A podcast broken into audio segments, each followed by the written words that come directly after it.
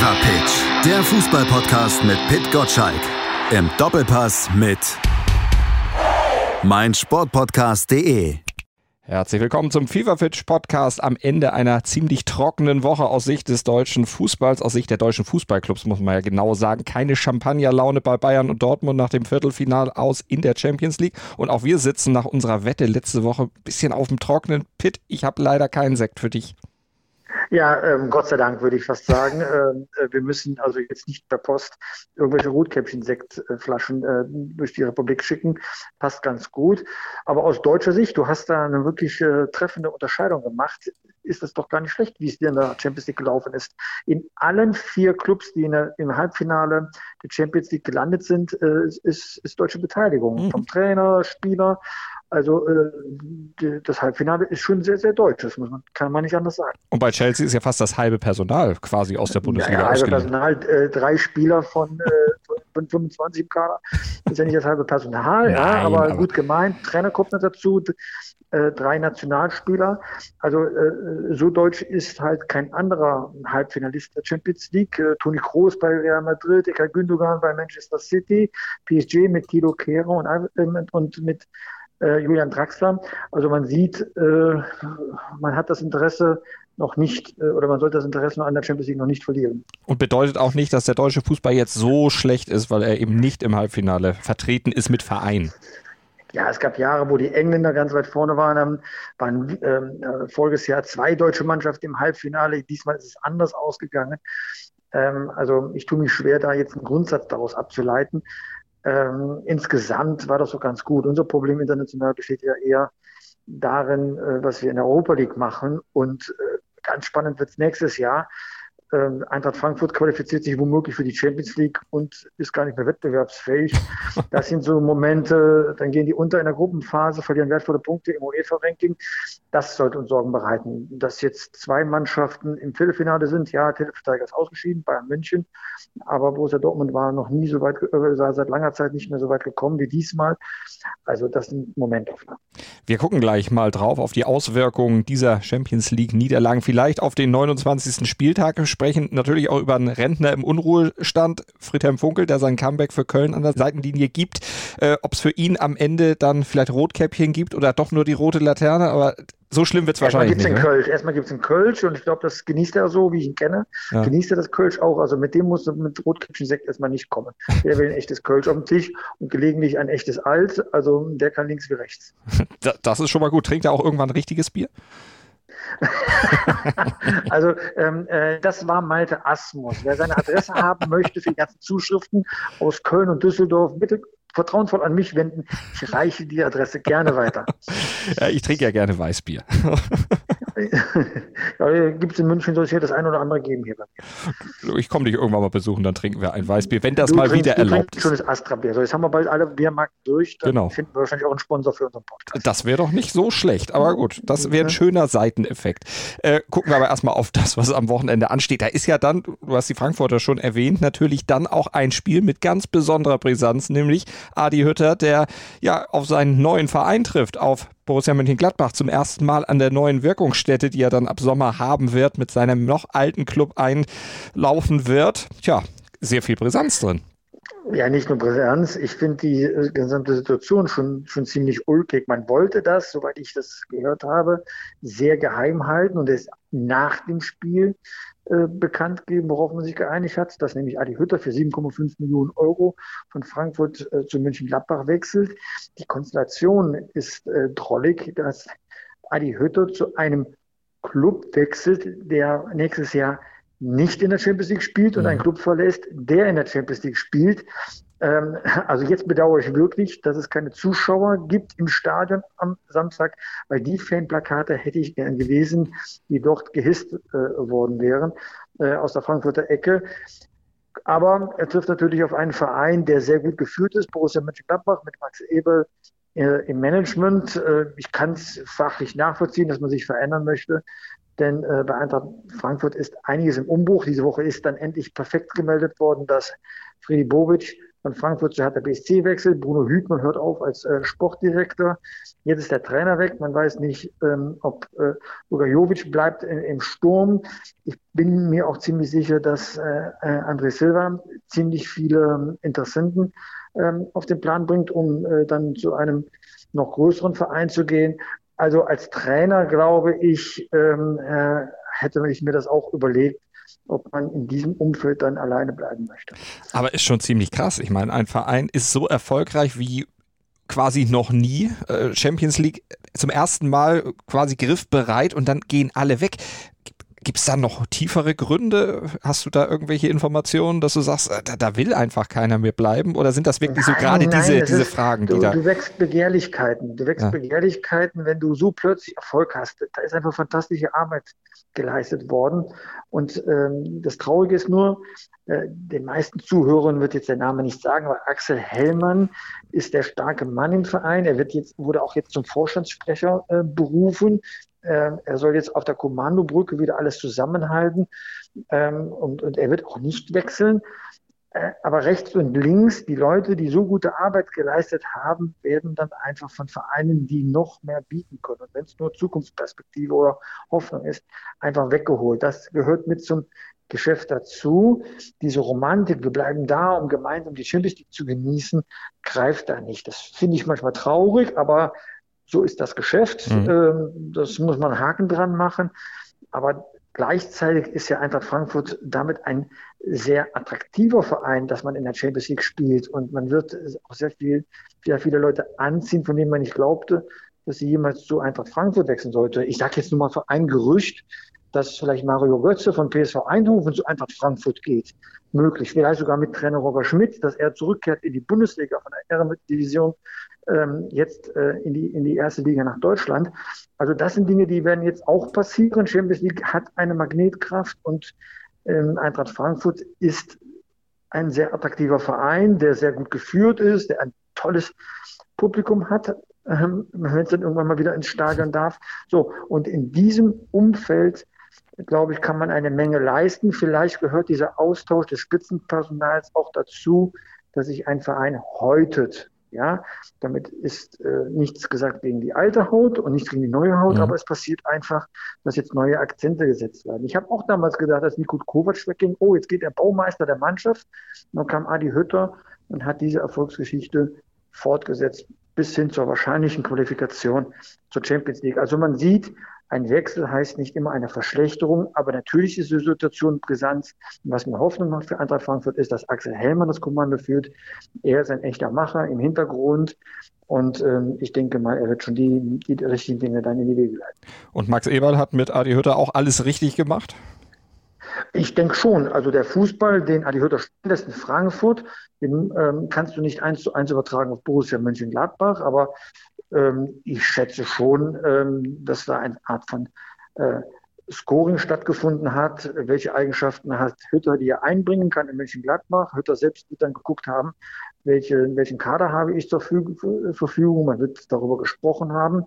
Und äh, eines ist ja auch klar, Borussia Mönchengladbach ist nächstes Jahr wieder ein Kandidat, sich für die Champions League zu qualifizieren. Man geht immer mit bester Hoffnung in die Saison rein. Ob sie dann erfüllt werden, wird man sehen. Aber ich äh, fand das jetzt nicht unlogisch, diesen mhm. Schritt. Ja, ist nichts fürs Herz, aber für den Verstand war es wahrscheinlich eine äh, nachvollziehbare Entscheidung. Jetzt hast du vorhin gesagt, das wurde dann irgendwie durchgesteckt. Das sollte eigentlich geheim gehalten werden. Weiß man, wer es durchgesteckt hat und mit welchem Interesse? Naja, sowas bröckelt ja durch. Wir wussten ja alle irgendwie Bescheid. Und irgendwann äh, waren es den Verantwortlichen ja auch zu blöd, mhm. dann in irgendeiner Weise äh, äh, gute Miene zum bösen Spiel zu machen, will ich fast sagen. Also warum soll man Verschleckspiel äh, betreiben? Warum soll man womöglich äh, Presseleute anlügen? Beide Vereine haben es dann zeitgleich auf der Webseite bekannt gegeben, sodass die Öffentlichkeit auch Bescheid weiß. Also ich finde das völlig in Ordnung. Ähm, wir wussten eh alle Bescheid, äh, weil wir auch den Sachen ja nachgehen. Das Hirn einschalten, ist das logisch. Kriegen manchmal was gesteckt aus dem Beraterumfeld und das tut sich da man hinterlässt ja Spuren, wenn man sie annähert, ja. Und, äh, und das ist ja unser Job als Journalist, dann den Leuten auf die Schliche zu kommen. Mhm. Und dann finde ich, haben beide Vereine sehr professionell reagiert darauf. Und professionell reagiert, beziehungsweise überhaupt reagieren, tun ja auch gerade Hansi Flick und auch Julian Nagelsmann auf entsprechende Gerüchte. Julian Nagelsmann hat ja gestern in der Pressekonferenz dann auch äh, entsprechende Vermutungen von Lothar Matthäus, die der bei Sky geäußert hat, dann auch nochmal kommentiert und da ja auch ein paar Sachen zugesagt. Ich kann den O-Ton hier gerade nochmal einspielen von Julian Nagelsmann. Es gab und gibt keine Gespräche. Neue Informanten braucht das Land. Ich weiß nicht, woher die Information hat. Auch da müsste man dann den Lothar mal fragen. Jetzt habe ich ihn vor zwei Wochen noch mega abgefeiert. Jetzt äh, hat er gestern einen rausgehauen. Ich feiere ihn immer noch ab. Ich habe nicht mit dem Club drüber gesprochen, weil es da nichts zu sprechen gibt. Das gilt natürlich auch für meine Berater, weil meine Berater sind nicht autark unterwegs, sondern die machen Dinge, die ich vorgebe und äh, demnach gab es auch da keine Gespräche. Er hat dann auch noch gesagt, er nimmt ja auch keine bewusstseinserweiternden Substanzen in irgendeiner Form zu sich und unterschreibt Verträge nur bei klarem Verstand. Er hat aber auch gesagt, da zwar nicht auf seine Person bezogen, sondern eher auf den Fall Hütter, dass es immer mal wieder Entwicklungen geben kann, die dann eben doch ein Treuebekenntnis eben wieder, äh, ja, wieder ins Gegenteil verkehren und deshalb er sowieso allen rät, defensiv zu spielen und das Trainer generell dann so ein bisschen Shishi machen müssen auf solche Fragen. Ja, erstens gehört das dazu. Ähm, er hat sehr vernünftiges gesagt, um auch die Diskussion ähm, einzudämmen. Zur Wahrheit gehört auch, dass natürlich alle Beteiligten in der Branche miteinander reden und mal ausloten. Kannst du das vorstellen? Das sind das schon direkte Gespräche? Ist das ein Angebot? Nein, überhaupt nicht. Und trotzdem entwickelt man ein Gefühl dafür, ob beide Seiten sich aufeinander zubewegen wollen, wenn der Tag X kommen sollte. Und wir wissen auch ziemlich genau, dass RB Leipzig kein Interesse hat, den Trainer loszuwerden oder an einen Mitkonkurrenten abzugeben. Das ist doch ganz klar. Aber RB Leipzig ist auch ein Wirtschaftsunternehmen. Die müssen auch auf Zahlen gucken. Und wenn das Angebot für Julian, Julian Nagelsmann so unverschämt gut ist, dass man es gar nicht ignorieren kann, dann bin ich mir ziemlich sicher, wird in dieser Personalie auch Bewegung reinkommen. Das mhm. haben wir doch bei Spielern immer erlebt. Nein, wir wollen den Spieler nicht abgeben. Und nachher, als Usman Dembele dann 150 Millionen in Summe äh, eingebracht hat, dann hat äh, äh, auch Borussia Dortmund nicht mehr Nein sagen können. So und so wird sich das auch auf dem Trainermarkt dann ähnlich äh, zutun. Gute Absichten sind da. Siehe Friedhelm Funkel aber dann kommt irgendwann die Realität und dann sollte man auch pragmatisch zu einer Lösung kommen. Und das kann ich mir durchaus vorstellen, dass das auch bei Julian Nagelsmann so sein wird. Er wird irgendwann Bayern-Trainer werden. Da bin ich ziemlich überzeugt davon. Die Frage ist nur wann. Ob mhm. jetzt oder ein bisschen später, ist eine Frage von Opportunitäten. Vielleicht kommt sie schon in diesem Sommer. Und dann wird es teuer für die Bayern. Ich habe heute irgendwas von 20 Millionen Euro gelesen, die da kolportiert wurden, die Bayern zahlen müsste, um dann Julian Nagelsmann vorzeitig zu kriegen. Also ähm, RB Leipzig ist ja in einer guten Situation. Man sitzt am längeren Hebel, man kann die Konditionen bestimmen.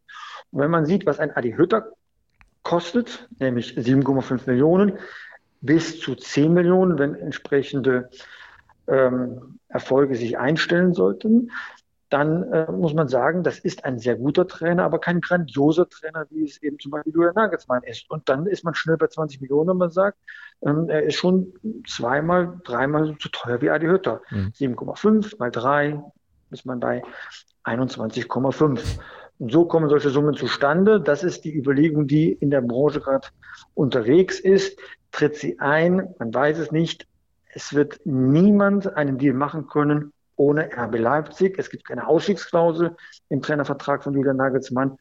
Aber wenn Bayern ernst machen wollte, was ja noch aussteht, weil man mhm. hat ja einen Trainer, Hansi Flick, dann wird es ziemlich teuer und man weiß selbst gar nicht, ob der DFB überhaupt bereit wäre, entsprechend auch bei Hansi Flick ähm, eine Kompensation ähm, in irgendeiner Weise dann auch auszuzahlen. Mhm. Wie wertest du denn äh, Flicks Statement, das er neulich gebracht hat bei Sky nach dem Champions League-Spiel, als er dann eben auch wieder angesprochen wurde auf die Situation und dann eben mit seiner Familie argumentiert hatte, dass die ihn auch mögen würden, wenn er zum DFB oder unterstützen würden, wenn er zum DFB wechseln würde. Da wurde ja immer gesagt, jetzt bringt er den DFB ins Spiel.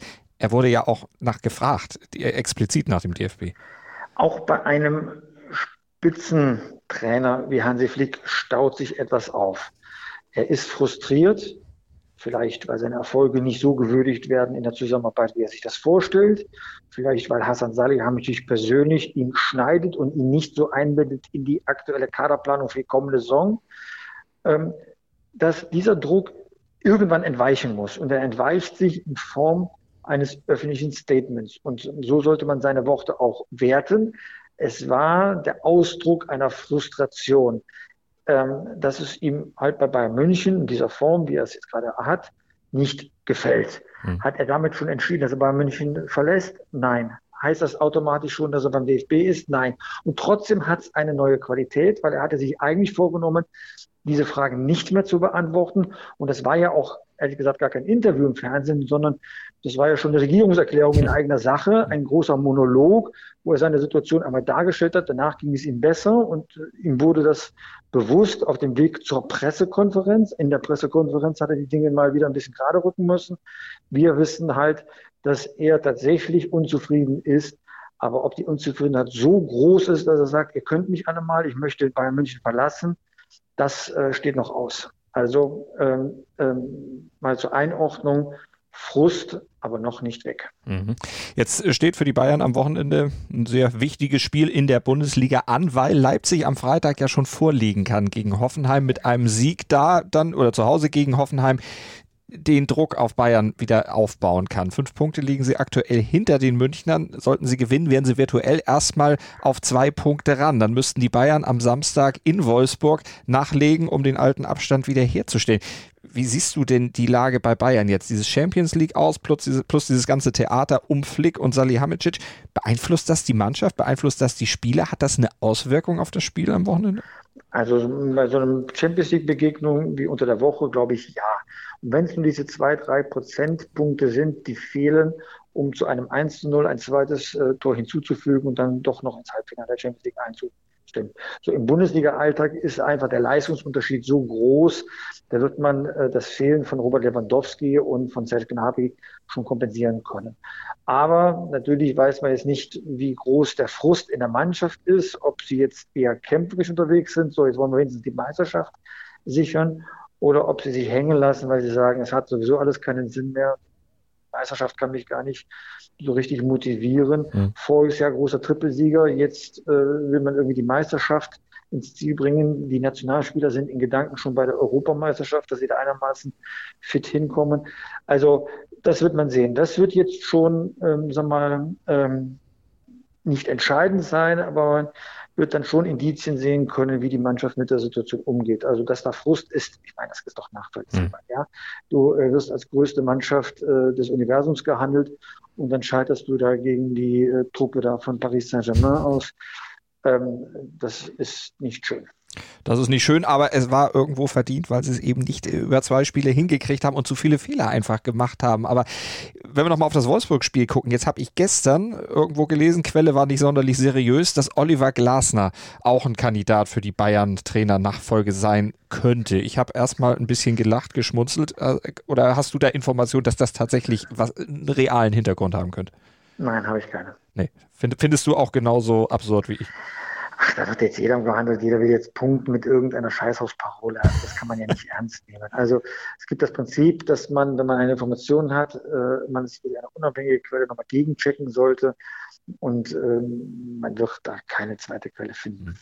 Das konnte ich mir nämlich auch beim ersten Lesen schon nicht vorstellen, dass das in irgendeiner Weise passen könnte. Aber die Wolfsburger, ja, trotz allem auch trotz allem Spott, den sie jetzt von mir eben gekriegt haben, äh, dann ja doch super unterwegs in dieser Saison. Äh, schaffen Wolfsburg und Frankfurt den Einzug beide in die Champions League oder wird da noch mal was wackeln? Es sieht ja schon mal danach aus, ja. Äh, es sind ja noch sechs Spieltage zu spielen, 18 Punkte damit zu vergeben. Also ich bin ja beim Tippspiel jetzt nicht ganz weit vorne, aber auch nicht so schlecht. Äh, ich kann dir eine Tendenz abgeben. Mhm. Ich glaube, dass die beiden Mannschaften das durchs Ziel bringen, weil sieben Punkte Vorsprung auf Borussia Dortmund sind ja schon allerhand. Ja, das muss man erstmal aufholen. Das ist ja reine Mathematik. Äh, dann dürften die beiden Mannschaften äh, nicht mehr an den sechs Spieltagen mehr als so zwölf, dreizehn Punkte holen. Ähm, also, und Dortmund alles gewinnen. Also, ähm, ich bin ähm, ziemlich zuversichtlich, dass die beiden das schaffen. Und dahinter Europa League, Dortmund, werden die nächste Saison wenigstens Europa League spielen oder müssen die in diese komische Conference League? Wenn sie mal endlich so spielen, wie sie es in der Champions League getan haben, das war ja ganz okay gegen Manchester City, wir hatten höhere Niederlagen erwartet, äh, dann können sie es schaffen, ja. Also davon gehe ich jetzt schon aus. Sie haben jetzt nur Werder Bremen am Sonntag. Ja, aber Werder Bremen, das ist die Mannschaft, die Borussia Dortmund vor nicht allzu langer Zeit den Pokal geschmissen hat. Also man weiß ja nicht, welches Gesicht Borussia Dortmund zeigt. Wenn Borussia Dortmund gegen Augsburg spielt, glaubt man ja, es ist eindeutig. Wenn Dortmund gegen Stuttgart spielt, damals äh, das Heimspiel, denkt man, das ist eindeutig und dann geht alles schief. Also Dortmund hat zwei Gesichter und man weiß halt nicht, welches Gesicht gerade gezeigt also sind wir gespannt auf das Wochenende. Am Wochenende ganz viel interessanter Fußball in der Bundesliga, richtungsweisende Spiele und am Sonntag eine richtungsweisende Diskussion im Doppelpass bestimmt. Absolut. Wir müssen uns unbedingt über die Handregeln unterhalten. Die hat uns ja alle aufgeregt in dem Dortmund-Spiel. Wann ist Hand, wann ist nicht Hand? Und wir haben Urs Meier gebeten, den ehemaligen FIFA-Schiedsrichter. Wir erinnern uns auch bei einer WM gepfiffen, damals Deutschland gegen Südkorea. Und er wird uns Rede und Antwort stehen. Und er wird nicht der einzige Stargast sein. Also wir werden uns dann auch mal in Köln und Frankfurt vor allem umhören mit jemandem, der sich auskennt. Das wird Armin Fee sein. Sehr gut. Und wir haben ja auch schon öfter über die Handspielregel gesprochen und da hast du irgendwann auch mal gesagt, ich schätze jetzt hier gar nichts mehr ein. Äh, ich schätze da gar nichts mehr zu ein. Ich bin raus bei dem Thema. Such dir jemanden, Colinas Erben, die können dir das viel besser erklären. Ich bin raus bei der Handregel. Ich, ich sage auch immer, Hand ist, wenn der alles, was der Schiedsrichter pfeift und wenn ja. es der größte Quatsch ist. Hand ist, wenn der Schiedsrichter pfeift, wie gestern Abend und da gibt es dann auch trotzdem noch sehr viele Möglichkeiten, das anders zu sehen. Colinas Erben haben es ja gestern dann auch bei Twitter noch erklärt, dass es aus ihrer Sicht eigentlich ein Handspiel war, aber es viele Möglichkeiten gibt, die der Schiedsrichter anführen kann, um seine Sicht der Dinge dann auch zu begründen. Also wir wissen im ja. Grunde, dass wir nichts wissen und äh, ja, ist gut. Es ist furchtbar. Es ist furchtbar. Ich, ich gebe es auf. Äh, Patrick Uttrich hat es versucht mir zu erklären. Ja. Äh, nach dem dritten Satz bin ich ausgestiegen. Es kann an meinem intellektuellen Niveau liegen, dass ich das nicht hinbekomme. Aber ich weiß mich in einer äh, großen Mehrheit finde ich mich wieder. Genau, sonst würde ich sagen, wären wir gleich doof und das kann irgendwo nicht sein. so ist das eigentlich. Pitt, schöne Woche und alles Gute bis zum nächsten Mal und natürlich an euch noch der Hinweis, Montag oder beziehungsweise Montag bis Freitags immer 6.10 Uhr Fever Pitch Newsletter in eurem Postfach aufrufen, vorher abonnieren unter newsletter.pitgottschalk.de, ansonsten mein Sportpodcast.de und Sport 1 lesen, hören, sehen, was man alles mit uns machen kann. Genuss für alle Sinne zweimal gestockt. Ich finde, das musst du noch ein bisschen üben. Aber das kannst du ja nächste Woche nachholen. Ciao, ja, ciao. ich wollte alles unterbringen. Bis ich übe ein bisschen. Bis dahin. Schatz, ich bin neu verliebt. Was? Da drüben. Das ist er. Aber das ist ein Auto. Ja, eben. Mit ihm habe ich alles richtig gemacht. Wunschauto einfach kaufen, verkaufen oder leasen. Bei Autoscout24. Alles richtig gemacht.